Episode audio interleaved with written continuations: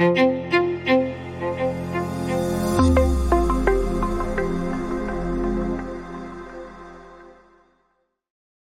passiert, wenn Jesus Christus wiederkommt? Wir kommen jetzt zu der zweiten Phase. Wir haben über die Entrückung gesprochen, Phase 1. Dann kommt die Zeit der Drangsal, sieben Jahre. Und dann kommt die Wiederkunft in Macht und Herrlichkeit, die wir normalerweise Erscheinung nennen. Und ich lese dazu mal aus Matthäus 24. Und da steht Folgendes in dem Vers 30. Sie werden den Sohn des Menschen kommen sehen auf den Wolken des Himmels mit Macht und großer Herrlichkeit. Man merkt sofort, es ist eine ganz andere Atmosphäre als bei der Entrückung. Es ist nicht ein Kommen in die Wolken, sondern auf den Wolken und nicht verborgen, sondern sie werden ihn sehen. Es ist mit Macht, es ist mit großer Herrlichkeit. Und er sagt vorher, dass ganz bestimmte Zeichen diesem Ereignis vorausgehen. Ich lese nur mal aus dem Vers 29. Ja, er hatte, der Jesus hatte von der, von der Drangsal gesprochen und dann sagt er, sogleich aber nach der Drangsal jener Tage, und jetzt kommen die Zeichen, wird die Sonne sich verfinstern und der Mond seinen Schein nicht geben. Die Sterne werden vom Himmel fallen und die Kräfte der Himmel werden erschüttert werden. Also ganz anders als bei der Entrückung. Hier gehen tatsächlich klare Zeichen diesem Ereignis voraus. Er hatte vorher davon gesprochen, übrigens, dass es ähm, Hunger und, und Krieg und Erdbeben geben wird, dann, dass der Gräuel aufgestellt wird, von dem Daniel schon gesprochen hatte, und dann die Zeichen, die ich gerade erwähnt habe. Und dann, sagt Vers 30, werden sie das Zeichen des Sohnes des Menschen am Himmel sehen. Es wird dort erscheinen und die Stämme des Landes werden wehklagen. Wir merken, das passt nicht zu dem Ausdruck, ermuntert einander mit diesen Worten oder glückselige Hoffnung. Hier ist die Rede davon, der Sohn des Menschen kommt mit Macht und mit großer Herrlichkeit. Ich würde jetzt gerne noch eine Auswahl von Bibelstellen einmal nennen und jedes Mal einen Aspekt zeigen, den wir lernen über die Erscheinung. Ich gehe jetzt in den ersten Thessalonicher Brief und zwar Kapitel 3 und da steht dieser kurze Satz in Vers 13. bei der Ankunft unseres Herrn Jesus Christus mit allen seinen Heiligen. Das heißt also, der Herr Jesus wird wiederkommen und die Heiligen mitbringen. Das wirft natürlich sofort eine Frage auf, nämlich wie kommen sie denn dorthin?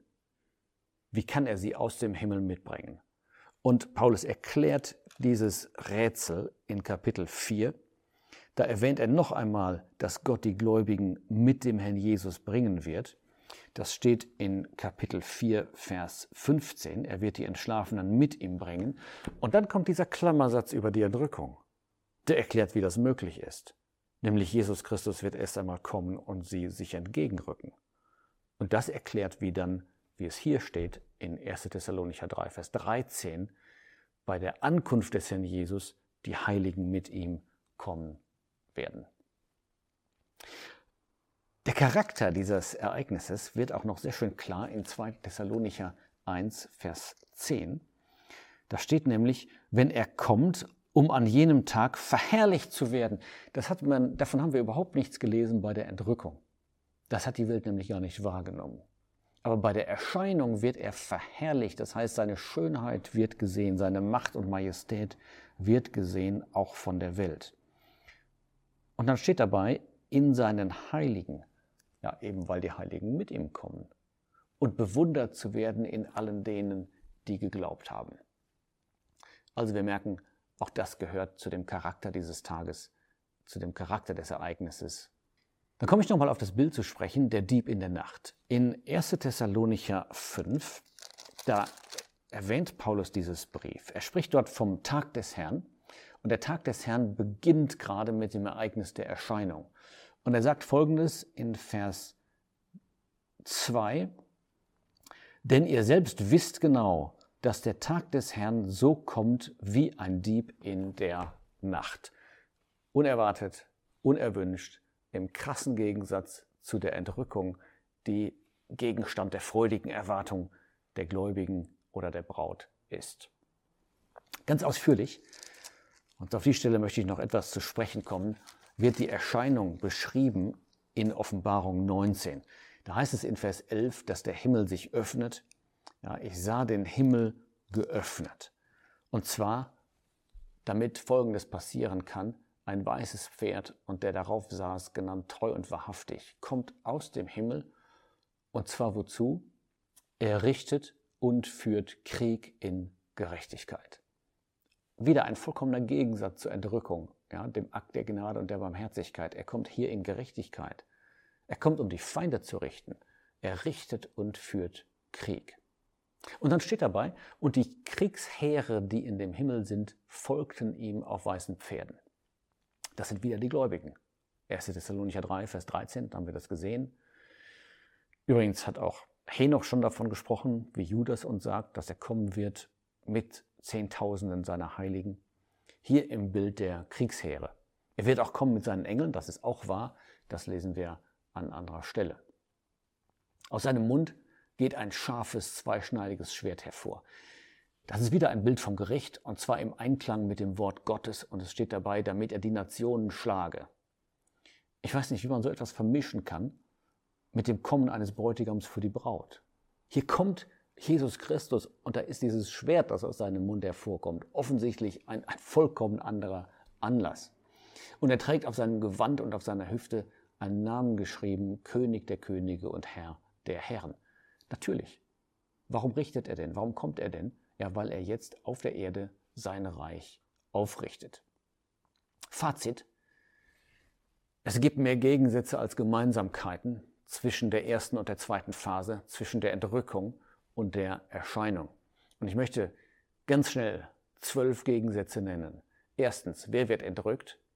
Bei der Entrückung alle Gläubigen, bei der, bei der Erscheinung niemand. Zweitens, Christus kommt, bei der Entrückung für die Seinen, bei der Erscheinung mit den Seinen.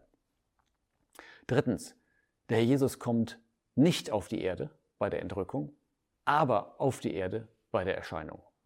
Viertens, die Entrückung kann jeden Augenblick geschehen, der Erscheinung gehen Zeichen voraus.